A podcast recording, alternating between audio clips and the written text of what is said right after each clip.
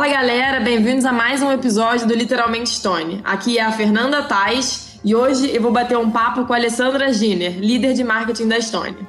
Oi Fê, tudo bom? Muito feliz de estar aqui. Estamos falando um pouquinho de mim. Estou na companhia já há bastante tempo, mais cinco anos, e aí já passei por vários desafios aqui dentro, desde que comecei na Stone como meu primeiro emprego. Então, assim, toda a minha história acabou sendo aqui dentro, e aí eu estou liderando tanto marketing quanto relacionamento com o cliente. Bem animada aí para a gente falar sobre o nosso livro. Boa, Lê, até um prazer dividir aí todo esse tempo com você aqui. Hoje eu e a Lê a gente vai falar sobre um livro que ele é praticamente uma bíblia de vendas do Vale. O livro foi escolhido pela Lezinha e o nome dele é Receita Previsível, do Aaron Ross, um dos maiores especialistas em vendas, e aí eu vou falar aqui uma sigla nova, que é o SaaS, que é o Software as a Service, que em português é Software como Serviço. É, ele já trabalhou no time da Salesforce, que é uma gigante americana de software, acho que possivelmente muita gente conhece, ela é bem famosa. É bom, lá ele descobriu um processo de geração de leads que gerou mais de 100 milhões em vendas para a empresa. O, no livro, ele detalha esse processo e ele ensina para a gente um pouquinho o modelo e como a gente pode replicar em, em outras organizações. E aí, Ale, minha primeira pergunta para você é por que, que você escolheu esse livro e em que momento ele entrou na sua vida? Maravilha. Eu escolhi esse livro porque ele está muito associado à primeira experiência que eu tive aqui dentro do grupo. Então, só dando um pouquinho de contexto, quando eu comecei aqui, aqui assim, né, na Stonico, uh, eu entrei pelo Pagarme, né, que é hoje uma das nossas empresas do digital, oferecendo pagamentos para e-commerce. Só que naquela época, assim, Pagarme tinha mais ou menos um ano e meio, assim, desde que começou. E assim, estava lançando um novo produto que é, assim, hoje o carro-chefe da marca, que é o PSP, que basicamente é oferecer de ponta a ponta a solução de pagamento. E aí a gente estava num momento, assim, como empresa, que tinham 20 pessoas, um produto já pronto e uma necessidade grande de vender. Só que o cliente que a gente estava atraindo naquele momento não era o perfil que a gente via o potencial para o produto. E aí, assim, todo mundo tava com um desafio grande de falar, tá, mas para a gente se reposicionar, não tem um evento de comércio novo, gente não tem tanto dinheiro para investir em Google Ads e assim por diante. Aí eu falei, gente, não é possível, assim, aí lá no meu auge dos meus oito anos, sem conhecer muita coisa, eu falei, deve ter um outro jeito de atrair clientes, porque a gente só tinha um time de inbound, né? Aí, assim, falando um pouquinho mais sobre isso, é um time que trata leads receptivos, ou seja, pessoas que levantaram a mão e falaram, ah, tem interesse em conhecer mais sobre o produto. Eu falei, deve existir outros modelos. E aí, assim, pesquisando um pouco, eu acabei me deparando com o livro e falei, ah, vou dar uma estudada um pouco mais sobre isso para ver se a gente tem a possibilidade de implementar isso aqui. E aí, uma coisa que acho que a Fê deve ter passado um pouquinho também quando começou aqui, a gente tinha um desafio de um mês, meio para você se provar se você, assim, faria sentido na empresa ou não. E aí eu Sim. peguei esse o meu desafio de um mês, que a gente chamava de break-even, para ver se vai ou não vai, e eu falei, eu vou tentar montar uma célula de outbound, né, que é um pouquinho da metodologia que é pautada no livro, para ver se a gente vende também, e aí a gente cria um novo canal de vendas. E aí eu peguei um final de semana, li o livro, peguei uma base na segunda-feira antiga, assim, que a gente tinha, assim, de eventos passados, e comecei a seguir a metodologia dele para ver o que que dava. Então foi assim que eu conheci. Eu acho muito legal essa história porque ela fala muito também sobre o nosso jeito de fazer as coisas, né? Porque você pegou, você leu o livro, arregaçou a manga, pegou uma base antiga de dados, começou a futucar a base para ver se conseguia é, extrair, enfim, alguma coisa que não demandasse tanto investimento. Acho que é super legal essa dinâmica que existia, né? De você ter um tempo ali. Eu tive um pouco mais que um mês, mas era uma dinâmica super legal. É super legal para você se situar, inclusive para você, enfim, acho que esse é um marco que ajuda, né? Bom, então, Exatamente. Então, é, acho que o livro, então, ele, ele diz muito sobre, inclusive, como tudo começou, e acho que super legal ver sua trajetória de cinco anos atrás até hoje, como é que, como é que começou e como é que foi uma trajetória super, enfim, coerente, coesa. É... E aí a minha, a minha pergunta para você agora, ela, é, ela é um pouco diferente, porque ele na verdade se propõe no livro a quebrar aquele, enfim, a quebrar aquele senso comum de que para você vender mais você tem que contratar mais vendedores e manter a turma motivada, né? Então, é... e aí esse é um dos pontos dele que, cara, vendedor não sabe prospectar. Essa na verdade não é, isso na verdade essa dinâmica de contrata mais é um mito, né? Então, é, não, sem dúvida, assim, qual que é a minha, minha visão? Eu acho que todo o conceito do livro e etc, um pouquinho mais sobre como ele fala, e até o próprio nome diz, né, de receita previsível, é você conseguir montar, assim, quase um modelo de operação que à medida que você assim, faça todos os passos, você consiga efetivamente trazer mais vendas para a empresa.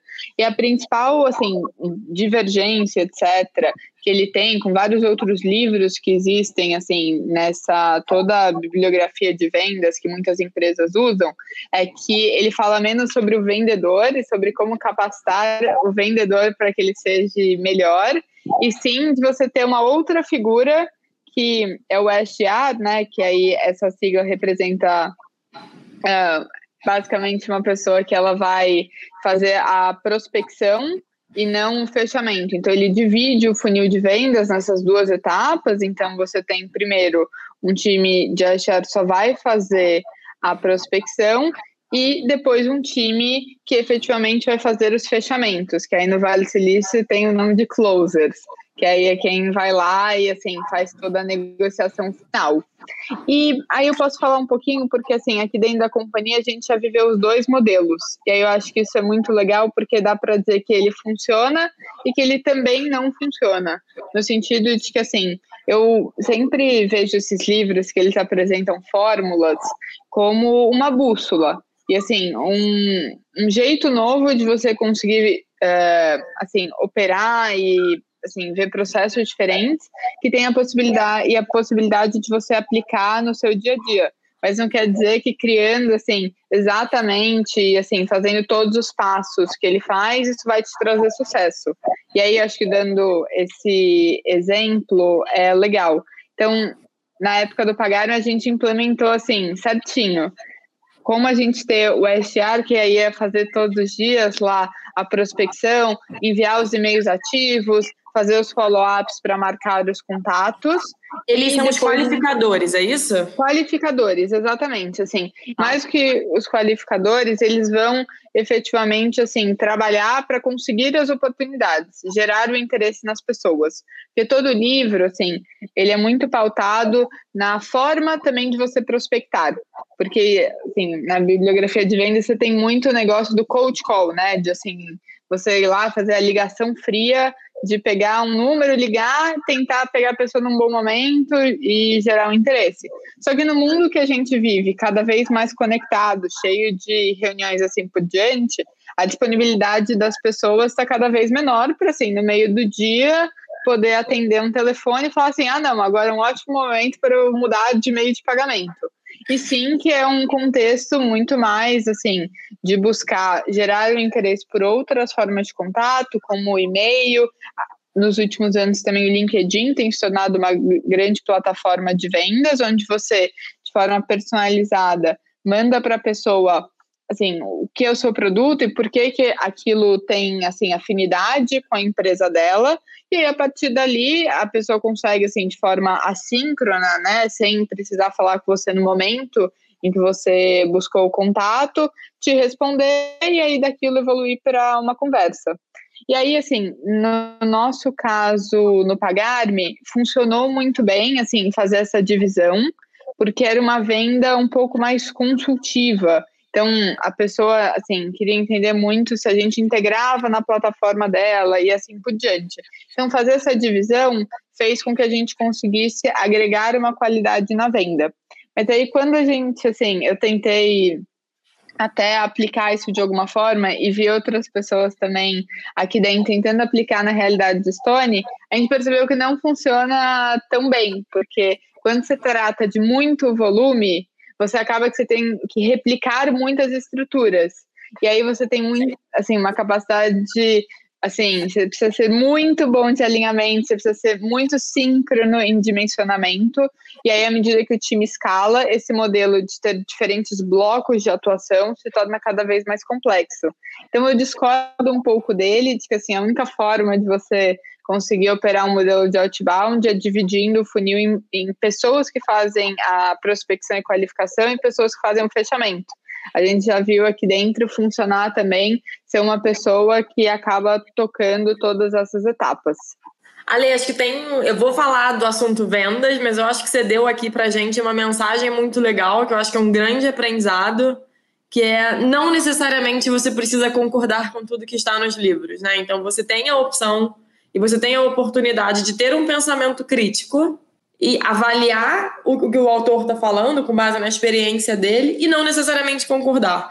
Então, exato. É um ponto muito legal que é, cara, você não custa nada você ser crítico, você pode ser crítico, você pode ter um contexto muito diferente. Acho que é um assunto até que a gente já conversou antes. Eu tive uma breve, é, uma breve experiência também conduzindo o time do Inbound na Estônia. Foi bem breve, mas foi super interessante. Foi com o Murilo, que acho que trabalhou com você no Pagarme. Exatamente. Ele Exato, e ele traz muito esse livro, traz muito esse modelo. E eu lembro que na época a gente tinha um pouco mais restrição de, de, de headcount, de tamanho de time.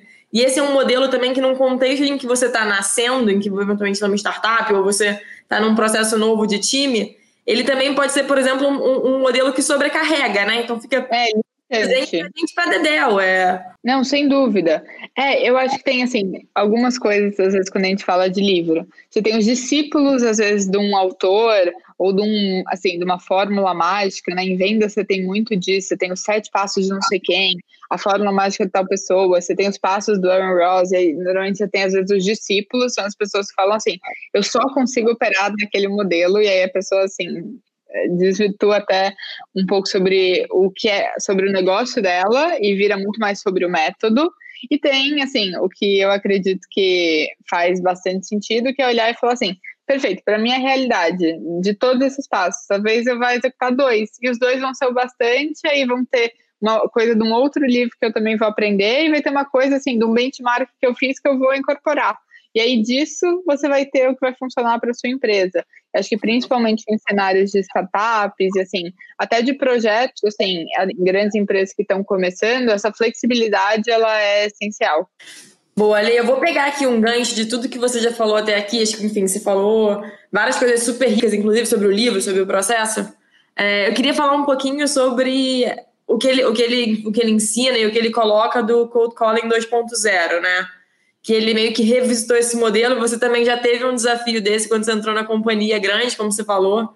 Eu queria que a gente entrasse um pouco mais no detalhe, né? Acho que sendo prático é muito chato você receber uma ligação inesperada. Ou é, pode ser, às vezes a pessoa, te, enfim, ela te liga para te oferecer um crédito, ela te liga para te oferecer alguma coisa que você não necessariamente precisa. É, enfim, às vezes é insistente, né? Às vezes liga incontáveis vezes. Então, é, e aí ele, ele fala sobre esse novo Cold Calling 2.0. Ele fala um pouquinho também sobre você é, ir explorando os estágios do relacionamento, né? Como camadas de cebola, ele usa um pouco essa expressão. E para você conseguir atrair os, os principais clientes e, e, você atrair, você conseguir nichar para você chegar no, no, no, nas pessoas corretas, né? Ou nos verdadeiros potenciais clientes. O que, que você acha dessa enfim, o que, que você acha desse método? O que, que, você, o que, que você já aprendeu na sua história? Qual o paralelo que você faz com o livro? Perfeito. É, eu acho que assim, a principal, na minha visão, assim, disrupção do negócio do livro é menos sobre você dividir o processo entre você ter lá o, a pessoa que qualifica e depois a pessoa que fecha, mas sim a forma como você prospecta. Porque esse conceito, né, de cold call, assim, que usa até a palavra call como ligação, uh, é uma coisa do passado. É de quando as pessoas, assim, não tinham diversas reuniões, não passavam uh, o dia em calls e etc. E aí, assim, você conseguia, às vezes, atender alguém no meio do dia. No mundo conectado que a gente vive, onde você é multiplataforma, assim, você está numa reunião, mas você também recebe uma mensagem assim por diante, esse modelo que interrompe o seu dia é muito incômodo. Cada vez mais as pessoas estão reticentes a isso e está se tornando uh, menos efetivo. E aí o que ele propõe é você fazer uma abordagem principalmente através de canais escritos. E aí ele dá como exemplo, até da, assim, do momento que ele escreveu o livro, o e-mail, ah, assim, como uma plataforma super difundida. Mas eu queria reforçar que, assim, para os dias de hoje, o LinkedIn também se tornou uma grande plataforma. E aí o que ele, assim, propõe é que, primeiro, uh, o, assim, faça-se daquele contato o mais personalizado possível. E aí é um pouco desse conceito das camadas de cebola. Então, a cada contato que você vai fazendo, você procure assim se aprofundar um pouco mais na tese e assim na correlação entre por que, que aquele seu serviço, aquele seu produto é bom para aquela companhia. Então é um conceito de assim, como assim, vamos dizer que eu estou querendo vender um produto para para Stone. E aí a minha empresa é uma empresa assim de corte de gastos. E aí eu tô querendo vender uma consultoria para Estônia de corte de gastos. Como é que eu faço isso? Então, primeiro, assim, mandar sempre o e-mail falando do nome da pessoa. E aí depois disso você falar assim: "Ah, eu acredito que tem fit porque empresas do seu tamanho que eu já trabalhei tiveram um sucesso de tanto. Segue aqui um case para você ver. Acredito que você, né, no seu desafio pode ter essa necessidade, então gostaria de marcar um papo rápido. Aí depois ele, assim, sempre traz uma questão de você marcar, uh, assim, dar uma referência temporal. Em vez de falar assim, ah, gostaria de apresentar o produto, é muito mais falar assim, você está livre na terça da semana que vem? E aí você já cria, assim, um próximo passo e assim por diante. E aí o que ele, assim, uh, fala muito no livro é sobre a visão de fez um primeiro contato, não teve resposta, busca mais um, mudando um pouco a abordagem, trazendo um conteúdo novo e assim por diante, para conseguir ter assertividade. Porque às vezes a pessoa está interessada, mas ela não viu o seu e-mail naquela oportunidade. Então busca às vezes um outro canal ou uma outra abordagem, mas não desista.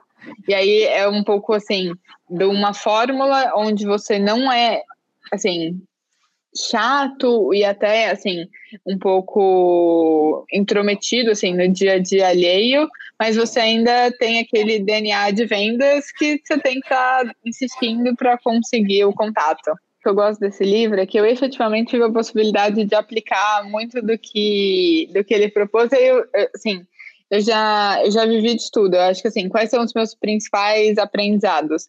Esse conceito de você colocar data e hora funciona mesmo. E aí, assim, eu lembro que eu respondia, às vezes eu mandava assim: será que você pode falar na terça-feira às 9 horas? E aí a resposta da pessoa era assim: na terça às 9 eu não posso, mas aí ela já fica com. Mas fala, na quarta às 11 sim, porque a pessoa já fica meio que numa visão de compromisso com você, então ela encontra um horário na sua agenda. Eu lembro que isso funcionava muito. Depois tinha uma outra coisa que era em relação assim a título de e-mail e como isso é relevante, o horário que eu mandava, eu lembro que assim sexta-feira era o dia, então eu tinha que chegar no escritório às sete e meia da manhã para poder montar as minhas listinhas, porque às oito eu começava a disparar dos meus e-mails, que era o horário que mais tinha conversão. Então eu acredito que assim, efetivamente das histórias está muito pautado nisso, assim, às vezes eu testava uma, uh, algumas coisas, assim, muito cedo, muito tarde, assim, eu sempre tentava todo dia fazer alguma coisa diferente para ver o que, que poderia dar certo e, e o que, que não dava. E aí, assim, acho que uma outra coisa que eu também aprendi é que tem que tomar um pouco de cuidado quando, assim, você como empresa opta por implementar esse modelo de, assim, quem vai prospectar e depois quem vai fazer o fechamento, porque normalmente existe um grande vale no compromisso do cliente, porque ele vai lá e fala assim: não, eu posso na quarta às 11. Só que aí, assim, como vida de qualquer empreendedor, e assim, acho que de qualquer pessoa hoje em dia, imprevistos aparecem. E aí a pessoa desmarca e ela não sabe necessariamente com quem falar, porque a pessoa que ela ia falar é diferente de quem marcou. E aí depois a pessoa que uh, tem que fazer o fechamento fala, pô, meus leads estão desaparecendo. Então acho que tem um desafio aí nisso que, assim, todo mundo que quiser implementar, eu acho que é um bom ponto de atenção. Ali, acho que tem até um paralelo legal aqui que nem necessariamente é só talvez para venda, né? Acho que quando a gente fala, por exemplo, quando você passa do, do comercial que fez a venda para o atendimento. Exemplo. Sem dúvida. tem aí também um pouco esse vale, né? Acho que, achei super legal a forma como você colocou a questão do compromisso, né? Do, do da confiança ali que você vai criando a, na relação. É... Não é, sem dúvida. Eu acho que assim tem que tomar um pouco de cuidado, principalmente com times comerciais que tem, sim, bastante foco em meta e uma pressão muito grande por resultado, para você não criar assim um processo que ele cria assim um afastamento entre os seus times, porque aí um fala que o lead não estava bom, o outro fala que fechamento é ruim, sendo que assim o racional é todo mundo operar como um time. Excelente, Ale. E aí eu queria que você falasse um pouquinho mais também para as pessoas se identificarem com a questão da resiliência. Porque eu acho que, enfim, você, você é super nova, é uma líder super importante. É, só que tudo que a gente está falando aqui, por mais legal que, que seja, por mais que conecte com o livro, no fim do dia é você lá procurando lista de cliente, mandando e-mail, recebendo. É, enfim, acho que possivelmente muita gente falando não, não respondendo, ou eventualmente nem sendo tão é, educado na resposta. Então, fala um pouquinho também sobre como é que é a questão da resiliência nesse processo. Não é, eu acho que isso assim é um mega aprendizado porque eu, acho, eu falo assim que um dos grandes privilégios que eu tive, assim, quando eu comecei na companhia, foi trabalhar com vendas, que é impressionante, assim, como primeiro você percebe e, assim, acho que é um, de alguma forma, né, uma função que você tem que ser meio livre de egos, porque nunca é sobre você, é, é sempre sobre, assim, o cliente, sobre aquele lead, uh, que você quer fazer aquela venda. Então, isso para mim, assim, muito nova, entrando na companhia, foi super importante para mim, porque eu percebi que, assim, não adiantava eu ser aquela pessoa que, assim, eu, eu podia seguir o processo, assim, Caxias, assim, eu fazia bonitinho, eu chegava no horário certo, eu mandava os e-mails corretos, eu acompanhava tudo direitinho, mesmo assim poderia não dar resultado, porque não é só sobre mim, você tem também que convencer uma outra parte.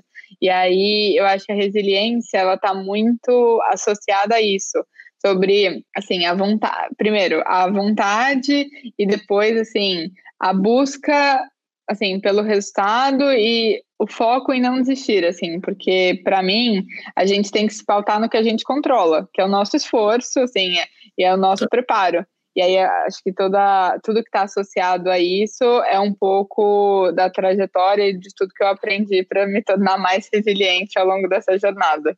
Adorei que você fechou com. Eu prefiro focar no que eu controlo, né? Acho que você tem que colocar energia no que você controla. Porque isso é muito legal, porque a gente está falando de um processo que, por mais que tenha aqui uma nova proposta, uma nova metodologia, uma nova forma de fazer mais eficiente que a anterior, continua a ser um processo difícil de baixa conversão, né? Então. Exato. É... Não, é muito, é muito mais não do que sim. Então, não pode desanimar por isso, assim, você tem que olhar e falar, tá bom, mas é, o propósito, assim, pelo que eu tô fazendo aquilo, é maior do que as negativas que eu tô tendo agora. Vamos pro próximo e depois eu retomo esse que me disse não e eu busco uma outra forma de abordá-lo para conseguir o meu sim. Adorei ouvir o seu ponto de vista, porque eu tive uma experiência breve e isso para mim foi super difícil, assim, de aceitar que a pessoa não quer, não quer ouvir o que você tem para falar, ou aceitar que a pessoa não tá num, assim, que foi o que você falou, é sobre ela, não é sobre você. Eu acho que isso foi um grande aprendizado. E por melhor, assim, pô, a gente tá aqui bombando, a conversão é baixa, porque é inerente ao, ao, ao processo. Exatamente. Aqui agora, na minha parte favorita, que é o quadro Literalmente a Leginer. Eu vou te fazer Vamos aqui perguntas em formato de bate-bola, é, para a gente poder conhecer um pouquinho mais sobre você, independente do livro. Tá bom, vamos lá. Vamos lá, primeira pergunta, Lê. Se sua vida fosse um livro, qual seria o título? Acho que o título seria uma frase que eu gosto muito, eu acho que ela funcionaria bem para um livro também, que é uma frase até de um livro, que é Torne-se quem você é, que é uma frase do Nietzsche, e eu acho que ela representa muito a trajetória da nossa vida, né? A gente buscar ser sempre quem a gente, assim, uh, se enxerga por dentro. Então, acho que seria essa. Excelente resposta. é, fiquei aqui reflexiva. Quem você conhece que se escrevesse um livro, com certeza seria um best-seller? Tá, aí assim, eu acho que tem várias pessoas, assim, na jornada que a gente tem como Stone, que, assim, são pessoas maravilhosas e com certeza seriam um best-seller. Acredito que, assim, talvez várias pessoas já tenham falado aqui, mas com certeza o André. Acredito que, assim, em qualquer tipo de assim livro que ele escolhesse escrever seria um sucesso. Concordo. Se você fosse para uma ilha deserta, só pudesse levar um livro, não tem nenhum compromisso em ser um livro de vendas, qual você levaria? Para uma ilha deserta, eu acho que eu levaria um livro que, assim, não é o meu preferido, mas eu acho que, assim, funcionaria para o dia a dia lá, que é o Poder do Hábito. Porque eu acredito que, assim, sozinha eu teria que ser extremamente disciplinada. Ali, essa resposta diz muito sobre você. É, não, porque as pessoas devem fazer. É, isso sim, eu precisaria de alguma coisa para me ajudar, não ser aquele dia a dia meio monótono. Boa. É, quais livros você recomendaria para a turma que está ouvindo? De novo, assim, e aí são seus livros favoritos da vida, assim, não precisa ser nada de negócios, venda, pode ser, mas não precisa ser. Tá, eu vou sugerir, assim, dois livros também super atuais, e eu acho que são dois livros que são de pessoas que eu, assim, admiro demais, mas, e, assim, são pessoas extremamente reconhecidas e que trazem uma abordagem bem diferente sobre negócios. O primeiro é o Onde os Sonhos Acontecem, né? O The Journey of a Lifetime, do Bob Iger, que é o CEO da Disney, onde ele fala um pouquinho sobre toda a jornada que ele teve, assim, desde quando ele assumiu até os dias atuais. E aí, assim, para quem gosta do universo Disney, assim, recomendo muito ler a perspectiva interna dele. E aí, assim, também acho que ele é um baita gestor que conseguiu, assim, replicar uma cultura, assim, em assim, milhares de funcionários em diferentes culturas e assim por diante, ser bem sucedido, né, em, em diversas frentes de negócio. E por outro lado, eu queria recomendar o livro, né, que assim também é super novo, igual do Bob Iger, que é desse ano, o, o, esse outro livro que é o No Rules Rules, do Reed uhum. Hastings, do Netflix, que uh, no Brasil é A Regra é Não Ter Regras, e eu recomendo também ele porque assim, ele traz uma visão empresarial muito diferente da do Bob Iger. Eu acho que ler os dois juntos é muito, assim, legal, porque eu realmente acredito que no futuro vai existir uma grande competição entre Disney e Netflix. Eu acho que assim é bem legal ver a perspectiva desses dois líderes e aí assim o que dá para aprender sobre cada um deles e também assim ver como que vai ser a visão estratégica, assim, como a visão estratégica deles vai prepará-los para esse possível embate no futuro. Então recomendo esses dois. Nossa, adorei, eu vou ler com certeza. Já tinham me recomendado do Netflix. E, e de novo, né? Acho que a proposta que você está falando é para leia coisa, tipo, leia dois livros antagônicos, forme a sua opinião e vamos esperar ver o que, que vai acontecer. Exatamente. Então eu recomendo ler eles assim, um depois do outro, assim, se der aí na listinha de livros, porque eu acho que é legal ver assim os dois operando na, na mesma indústria, aí em assim papéis diferentes e com visões empresariais diferentes, como que assim uh, pode dizer um pouco do que vai ser o futuro da indústria de streaming e entretenimento no mundo. Boa, Alê. Alê, adorei o papo. Infelizmente a gente aqui está chegando ao fim agora. É, queria te agradecer muito por ter topado bater esse papo com a gente, topado gravar aqui um episódio com a gente no Literalmente. É um prazer para mim trabalhar com você, trocar essa ideia com você. Você que é uma líder tão importante na companhia, muito bom a gente poder trocar essa ideia e mostrar aí para todo mundo um pouquinho de. Isso aqui, só, isso aqui é só a pontinha de tudo que a gente tem, é, enfim, de especial nas nossas pessoas. Obrigada. Imagina, assim, adorei participar, assim, acho que é super legal a gente trazer um pouco, assim, do que tem, assim, depois que você termina de ler o livro, né, e aplicação prática, então, assim, super feliz de participar. Além da ler, eu queria agradecer também a todo mundo que ouviu a gente aqui no podcast, se você gostou, compartilha com seus amigos e até a próxima.